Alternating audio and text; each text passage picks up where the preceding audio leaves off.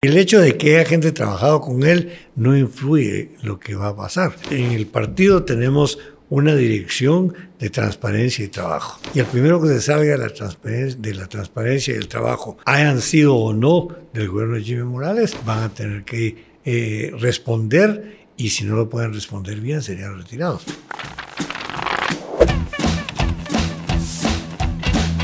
¿Qué tal amigos de Soy 502? Soy Dulce Rivera y hoy tenemos en entrevista a un binomio presidencial para que nos comente acerca de su plan de gobierno. Así que bienvenidos al binomio presidencial. Bienvenido, doctor. Muchas gracias. gracias. quisiéramos iniciar rápidamente esta entrevista para aprovechar el tiempo y que nos pudiera comentar primero en 30 segundos quién es Rafael Espada, el candidato presidencial.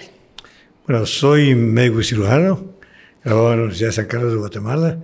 y tengo más de 50 años de graduado de médico y eh, practico cirugía cardiovascular, que había muy pocos antes, ahora lo tenemos, y dirijo eh, la Unidad Cardiovascular de Guatemala y me he dedicado a la academia.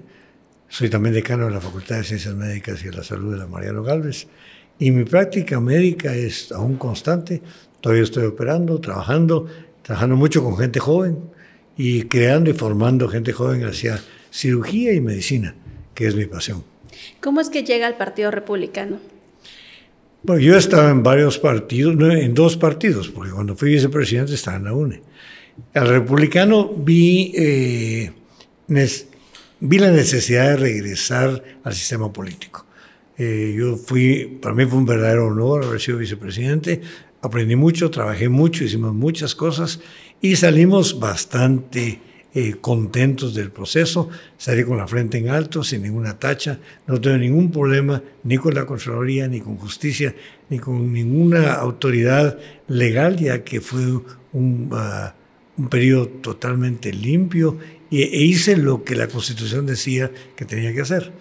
Y regreso a, a la política porque al salir de, del gobierno me dediqué a la parte académica de la cirugía. Sin embargo, regresé porque creo que habían muchos, eh, eh, muchas situaciones que se quedaron pendientes. Yo trabajé muy arduo, presenté un proyecto con 70 asuntos que tenía que regresar y hacer de nuevo y trabajar de nuevo en la política. Eh, en estos asuntos que usted presentó, ¿incluye ahí ya la, empezar a elaborar su plan de gobierno? ¿O cómo fue que empieza usted a elaborarlo y quiénes lo están apoyando o lo han apoyado para elaborarlo? Bueno, tenemos un equipo técnico y tenemos la experiencia. Yo estuve en el gobierno y más, más o menos sé en dónde va la situación de Guatemala.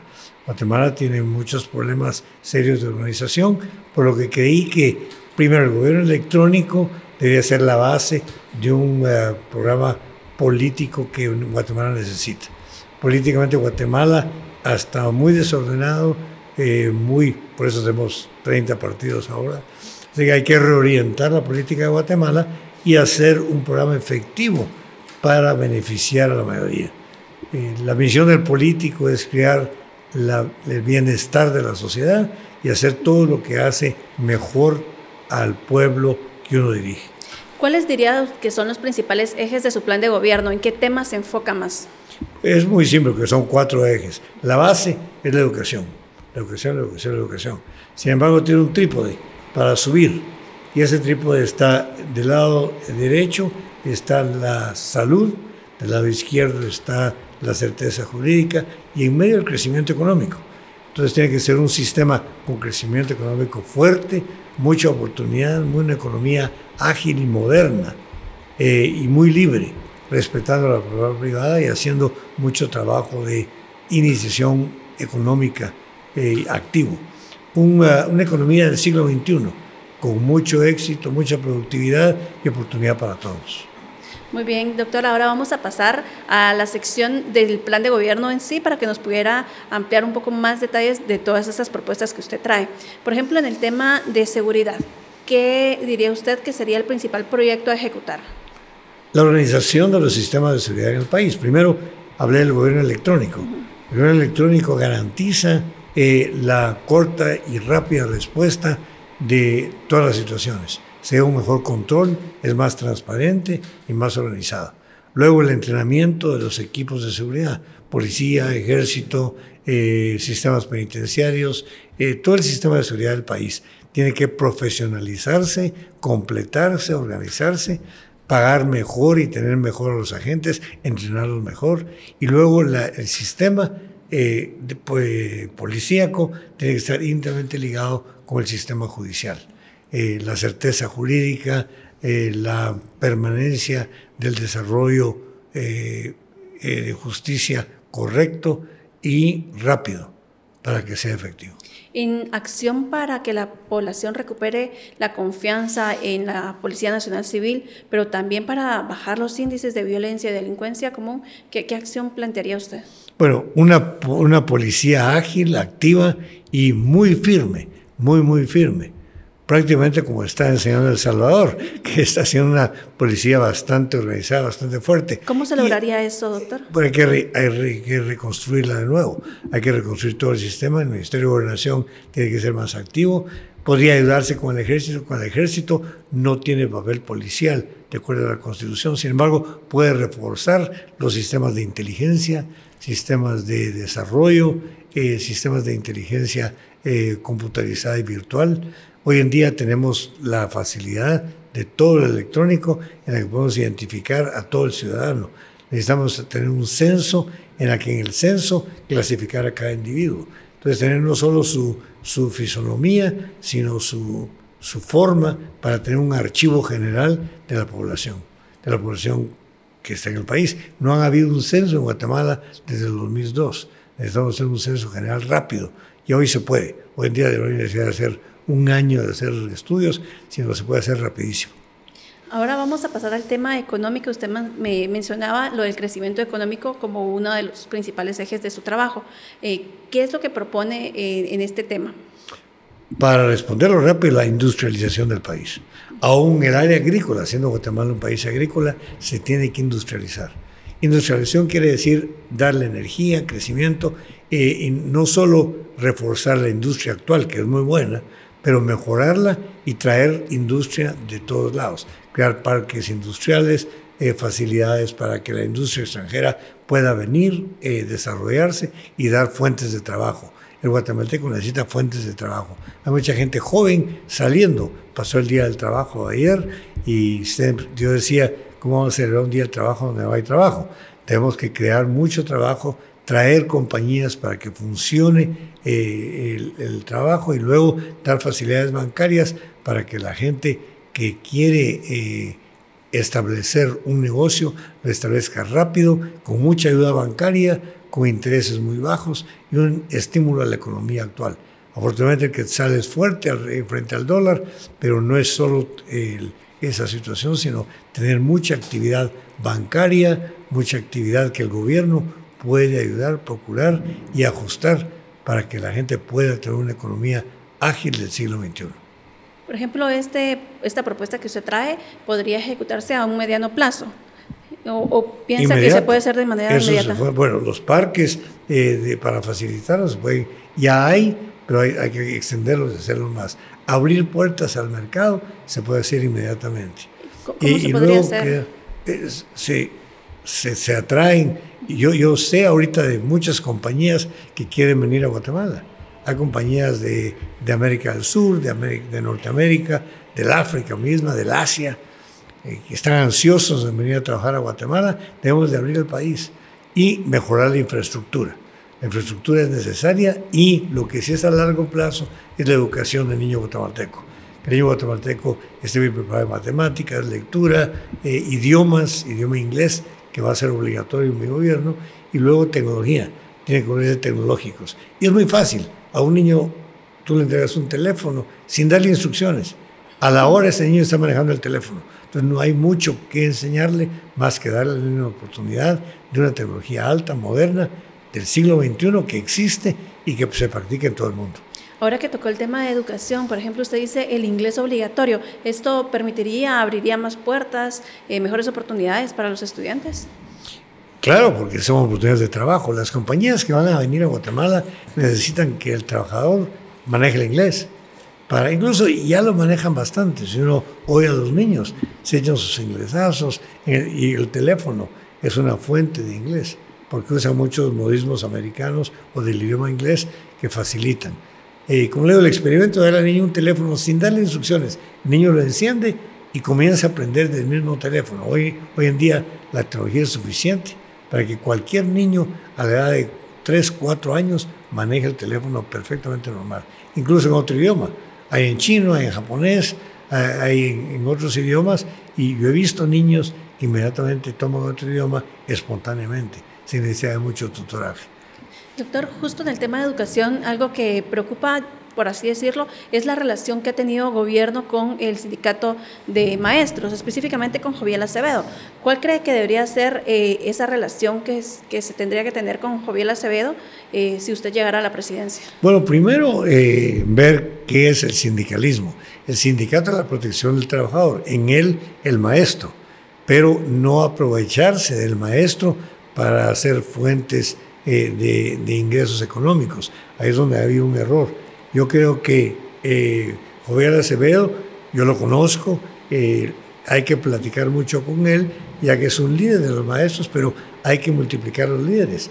Eh, yo creo que hay nuevos líderes jóvenes y que, que se adapten al sistema rápido moderno. Eh, aún el magisterio está muy atrasado. No es que los maestros sean malos, pero no están actualizados. Tenemos que actualizar todo el sistema, incluyendo al sindicato. Yo creo que es de platicar con Joviel y transformar el sindicato no en un proceso obstructivo, sino un proceso positivo de visión para el progreso del país. No eh, obstruir ni destruir, sino construir y formar. Formar a la gente joven, formar al catedrático y al profesor. Y dar la libertad también de ser emprendedores. El maestro podría independizarse, no tiene que trabajar en el gobierno todo el tiempo. El, el maestro se puede volver un empresario y hacer colegios y hacer empresas de enseñanza. Muy bien, candidato, también en el tema de salud nos gustaría conocer eh, a qué le apuesta usted en su, en su gobierno, si es que gana la presidencia. Tanto en salud y educación, lo básico es aumentar el presupuesto. Es un problema puramente presupuestario. Ahora, también conlleva organización, pero lo primero que hay que hacer en el Ministerio de Salud es elevar el presupuesto al triple o al cuádruple de lo que actualmente está. Estamos bajísimos es el ministerio que tiene menos presupuesto proporcional. 1.2, eh, 1.3 del PIB es ridículo. Debería estar en el 4, 5, si no el 6, como otros países, asociado con educación, porque en otros países están juntos el ministerio, salud y educación pueden trabajar juntos. En Estados Unidos es, es un ministerio. No voy a hacer un ministerio, pero en el futuro podría hacerse ese cambio. Sin embargo, hay que reforzar la parte económica. Y luego, eh, un problema que nos ataca mucho en todos los ministerios es la corrupción.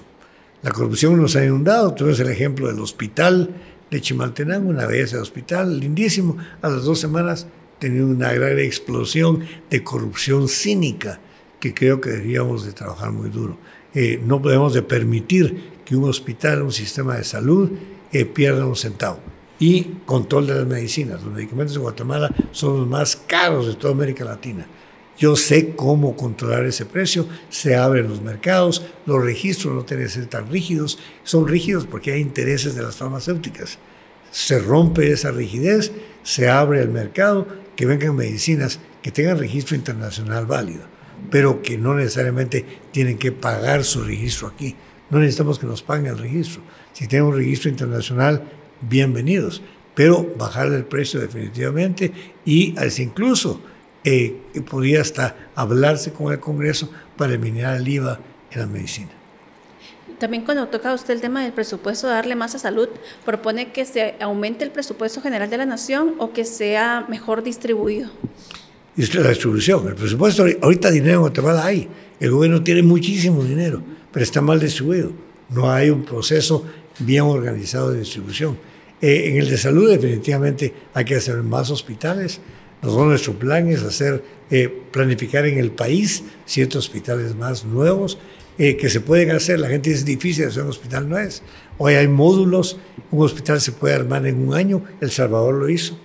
Hizo tres hospitales, hasta uno de veterinarios, lo hicieron en menos de un año, pero hoy, hoy, se hacen con tipos módulos, los drenajes se hacen automáticos, un edificio se puede hacer rapidísimo, siete edificios se pueden hacer, se puede comprar el equipo, equipo hay, es caro, pero hay que tenerlo porque es la salud del, pueblo.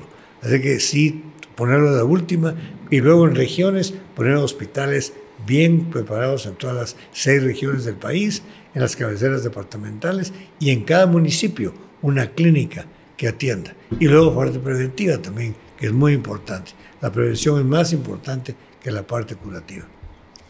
En el tema de infraestructura, usted también mencionaba que era uno de los principales ejes eh, que trabajaría.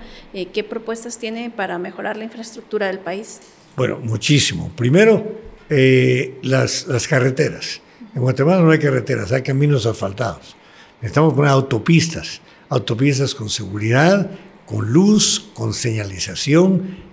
ahorita que está la discusión del peaje o no peaje, yo creo que nos tenemos que modernizar Actualmente todas las carreteras del mundo, las autopistas, tienen mantenimiento y es un, como cualquier otra compañía, necesita ingreso para poder aplicar. El, el, gobierno no puede hacer todo. Entonces tenemos que poner autopistas con peaje que son grandes construcciones. Luego, vivienda. La vivienda en Guatemala es carísima y muy complicada.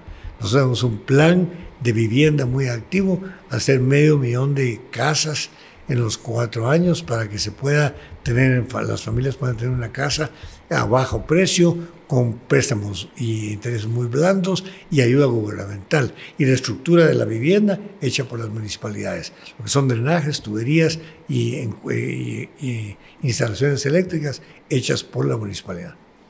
Seguimos con esta entrevista con el binomio presidencial del Partido Republicano y ahora nos gustaría conocer un poquito más de, la candidatura, pero también del partido, eh, empezando por quienes están financiando la campaña política actual. El financiamiento es puramente del secretario del partido, eh, Carlos Velázquez Monge, que es el secretario general, eh, y ciertas donaciones de los miembros del partido. No tenemos un donante fuerte de afuera, no tenemos dinero extranjero que venga, ni tenemos, de lo que yo he detectado, ningún eh, financiamiento sospechoso, dudoso o de origen dudoso. Yo soy muy rígido en esto. Eh, pertenezco al Global Financial Integrity, que es una ONG de flujos ilícitos, soy muy delicado y conozco muy bien y somos muy eh, directos de saber en dónde vienen y cómo van siendo las campañas caras, porque sí son caras, sin embargo hay que ser bastante rígidos y ordenados, ante todo ordenados para que lo poco que se tiene se utilice bien y de una forma expedita. De llegar usted a la presidencia, ¿con qué partidos no haría alianzas en el Congreso? Yo haría alianzas con todos, yo soy amigo de todos, no, soy enemigo de nadie. Afortunadamente en mi vida no he sido enemigo de ninguna persona, no les caeré bien a mucha gente, estoy seguro, pero enemigo yo no soy de nadie, yo no tengo enemigos. Pero por ideologías o por temas que usted no comparte con algunos partidos. Mi ideología es Guatemala. Entonces, el presidente tiene que ser un político hábil, que tiene relación con todos. No estaríamos de acuerdo, pero llegamos a consensos. La política es un sistema social de consensos para llevar beneficio a la mayoría.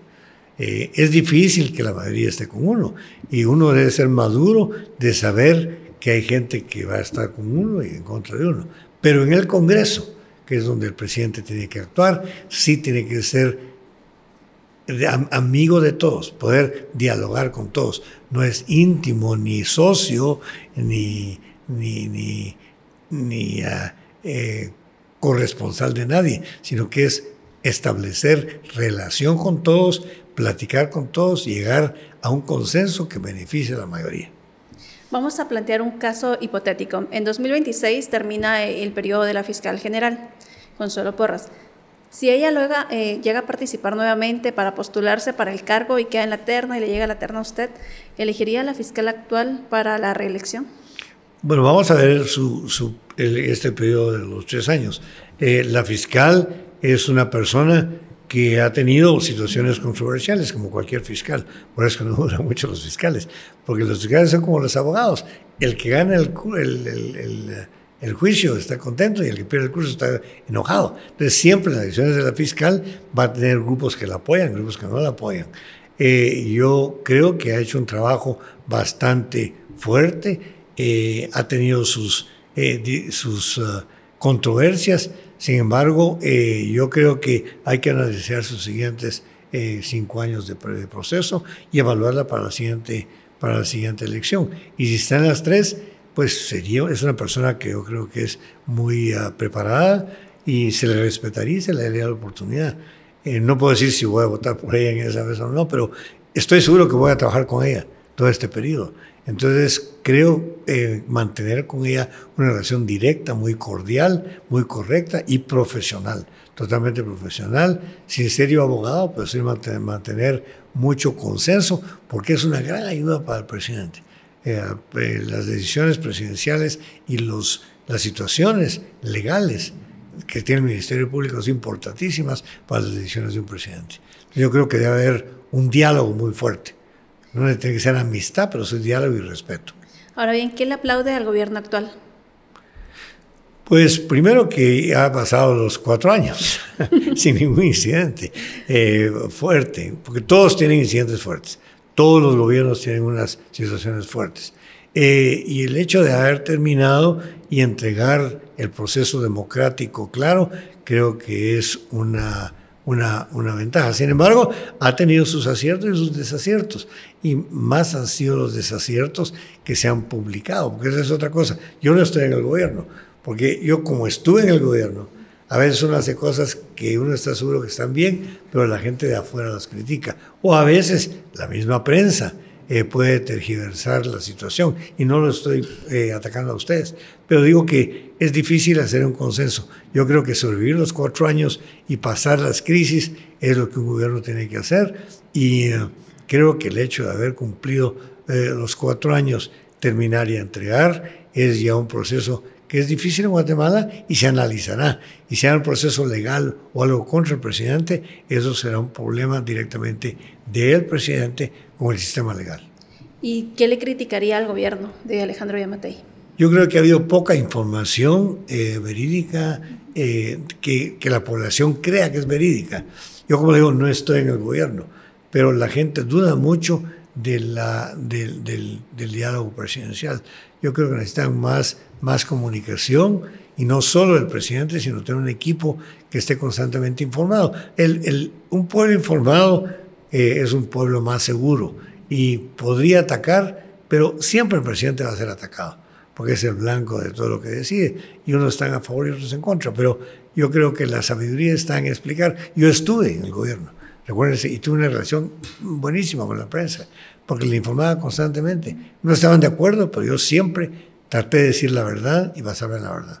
Vamos ahora a hacerle dos preguntas al candidato vicepresidencial para que nos pudiera eh, compartir también un, eh, un, poco acerca de cómo llegó al Partido Republicano y cómo llegó a ser candidato vicepresidencial. Bueno, muchas gracias. Eh, llegó a ser candidato vicepresidencial y llegó al partido porque había un equipo que era el, el, equipo de amigos del doctor Espada que nos reuníamos constantemente desde el 2012 que salimos del gobierno, compartimos eh, gobierno hicimos, fuimos servidores públicos, él fue vicepresidente, yo fui registrador mercantil y después que salimos del gobierno hicimos eh, análisis de coyuntura, nos reuníamos permanentemente hasta que tuvimos la invitación del Partido Republicano para poder eh, compartir con ellos eh, esta travesía en estas elecciones y ahí estamos. ¿Qué opina del actuar de, de, del actual vicepresidente de la República, Guillermo Castillo? yo creo que es una persona seria, yo creo que es, es, un buen profesional, que creo que no ha tenido los espacios necesarios para poderse desarrollar. El vicepresidente por mandato constitucional, el artículo 190 constitucional, tiene funciones específicas, a diferencia que en otros lugares, por ejemplo en El Salvador, no tiene funciones tan determinadas como lo tenemos nosotros acá, pero también es una cuestión de espacio eh, yo entiendo y decía la, vez pasada, el, vicepresidente de alguna forma termina siendo el actor de reparto y no el actor principal, pero sí necesita ese espaldarazo del presidente para poder ejercer las funciones de la mejor manera posible. ¿Y la relación entre Alejandro Yamatei y Guillermo Castillo, cómo la vio? Bueno, yo soy un ciudadano común y corriente, entonces, este puede haber ciertas cuestiones que a los ciudadanos comunes y corrientes se nos escapen. Eh, desde fuera creo que pudo haber eh, habido una mejor relación para poder para que el vicepresidente pudiera ejercer sus funciones y su mandato constitucional de una mejor manera. Esto creo que no va a pasar en el gobierno nuestro, puesto que venimos trabajando juntos con el doctor Espada, quien admiro y respeto mucho, y venimos trabajando desde hace bastante tiempo. Bueno, muchísimas gracias. Vamos ahora a pasar a la sección de las preguntas rápidas. Tengo acá papelitos al azar. Eh, vamos a sacar 10 específicamente. Yo le voy a ir mencionando las palabras que salgan y usted me responde lo primero que se le venga a la mente. Muy bien. Vamos a preparar aquí ya que varias. No malas palabras. No. bueno, empezamos con la primera. Salario. Eh, una, una conversación que debe ser mejorada. Aborto. En contra. Alejandro Yamatei. Presidente de Guatemala. TSE. Eh, una institución del país que debe respetarse y debe funcionar bien. Corrupción. En contra total y batalla total. Jimmy Morales. Presidente de Guatemala. Guillermo Castillo. Vicepresidente de Guatemala. Niños y niñas. Parte de la estructura que me preocupa mucho porque deben de mejorar mucho más. Pago de favores. Es totalmente sancionable. En contra. Perfecto, rapidito. Ya veo, fue al azar todo. Sí, sí, sí. Bueno, eh, ya vamos terminando ahora. Nos gustaría eh, tener este espacio para hacer la, la, pregunta incómoda, le llamamos nosotros, o la pregunta que nos gustaría que se aclarara a la población. Por ejemplo, eh, en el caso del Partido Republicano, fue fundado por exfuncionarios que estuvieron en, en el gobierno de, de Jimmy Morales. ¿Cómo ve usted el actuar de ellos cuando estuvieron con, Jimmy Morales y qué garantías hay que digamos, en el caso de ustedes llegar al gobierno, pues no van a estar influenciados por otras personas cercanas a, a, al expresidente Morales. Bueno, yo respeto al presidente Morales, fue presidente del país, fue muy controversial y uh, eh, tuvo aciertos y desaciertos como todos les hemos hecho. Eh, mantengo una relación, no somos muchos muy amigos, pero mantengo una relación cordial eh, no hemos estado juntos, pero cuando lo saludo lo respeto mucho. Eh, y el hecho de que haya gente trabajado con él no influye lo que va a pasar. Eh, yo, en el partido tenemos una dirección de transparencia y trabajo. Y así vamos a hacerlo. Y el primero que se salga de la transparencia, de la transparencia y el trabajo, hayan sido o no del gobierno de Jimmy Morales, van a tener que eh, responder y si no lo pueden responder bien serían retirados. Así es que la relación que han sido eh, eh, empleados de Jimmy Morales o en el gobierno de él no limitan ni destruyen la relación. Yo lo entiendo y cuando el la une no conocía a gente de Guatemala, conocí un montón de gente, gente bonita, gente fea, gente mala, gente buena. Así es la humanidad y la sabiduría es el ser humano trabajar con todos, pero principalmente por Guatemala y uno debe encontrar piedras en el camino. Solo las pateas las hace un lado y sigue caminando. Ahora bien, ¿qué opina de la candidatura de la diputada ahorita del Parlacén, Eva, Eva Monte, que es hija de Delia Vaque, que va a buscar llegar al Congreso con el Partido Republicano? Pues es, es candidata, es una mujer competente. El hecho que su mamá haya sido diputada de la UNE o haya tenido alguna controversia, no tiene nada que ver con ella. Claro, son familiares, es madre e hija. Sin embargo, en su trabajar es una persona muy trabajadora, muy, muy, muy inteligente, muy activa y está bajo la misma, la, bajo la misma lupa. Si hace su trabajo bien, será aplaudida. Si no hace el trabajo bien, será sancionada y será eh, criticada como la ley lo indica. ¿No teme que pueda ser influenciada por su mamá? Ten en cuenta que la mamá pues está en un proceso ahí acusada en un caso de corrupción por una carretera que se mandó a construir para beneficio propio. Exacto. Ojalá que no. Pero si nosotros detectamos algo, nosotros ahorita investigamos bien, no tiene ninguna tacha, no tiene ningún reclamo de la Contraloría o de la Administración Pública. Así es que vamos a vigilar. Eso estamos todos bajo la, lupa. Desde el presidente hasta el último empleado del, del, gobierno va a estar bajo la misma línea. Y la, el primer movimiento falso que haga cualquier persona, yo voy a ser el más crítico. No importa que si sea mi pariente, mi familiar, eh, amigo, eh, compadre, aquí no va a valer nada. Aquí vamos a valer la total batalla a la corrupción. Y si alguien eh, destruye esa confianza que se le dio, será sancionado como cualquier otra persona. Bueno, muchísimas gracias a ambos por participar de esta entrevista, por eh, las propuestas que nos han presentado. Si quisieran despedirse de 30 segundos rápidamente de la audiencia. Encantado de ser el primer, el primer punto, señor vicepresidente. Y después lo digo yo. Agradecerles a ustedes, decirles que estamos pues dispuestos, lo estamos haciendo en trabajar por el país, que la prensa va a tener un papel fundamental durante nuestro periodo de gobierno para que fiscalice nuestra gestión. Queremos que se transmita lo que vamos a hacer, que vamos a hacer un buen gobierno y por supuesto vamos a respetar irrestrictamente la libertad de expresión. Yo eh, terminaría con aquella frase que dice, no estoy de acuerdo con lo que dices, pero daría mi vida por defender el derecho que tienes a decirlo. Doctor. Solo regresando al principio que dijiste que iba a hacer una pregunta incómoda o tonta. No hay preguntas incómodas ni tontas. Hay respuestas tontas o respuestas incómodas. Pero créame que estamos listos. Pero quiero dirigirme al pueblo de Guatemala a decirle que estamos en un proceso serio, muy serio.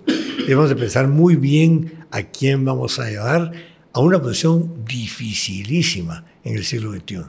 Tenemos que a una persona responsable, eh, seria, eh, madura, con experiencia porque llegar a, la, presidencia no es nada más que se me ocurrió y me gusta. Tiene que tener experiencia y una vida probada de transparencia, decencia y responsabilidad. Yo como médico me he preocupado mucho por eso, tengo la responsabilidad de, de vidas, hago cirugía cardíaca, que es bastante, no complicada, pero sí de mucha responsabilidad. Lo mismo será la presidencia. Yo tengo confianza que podemos llegar, podemos responder bien al pueblo de Guatemala y podemos trabajar muy bien y que recuerden que el 25 de junio tienen que ir a votar y ojalá que voten por nosotros porque Guatemala necesita una dirección ordenada, limpia y con experiencia.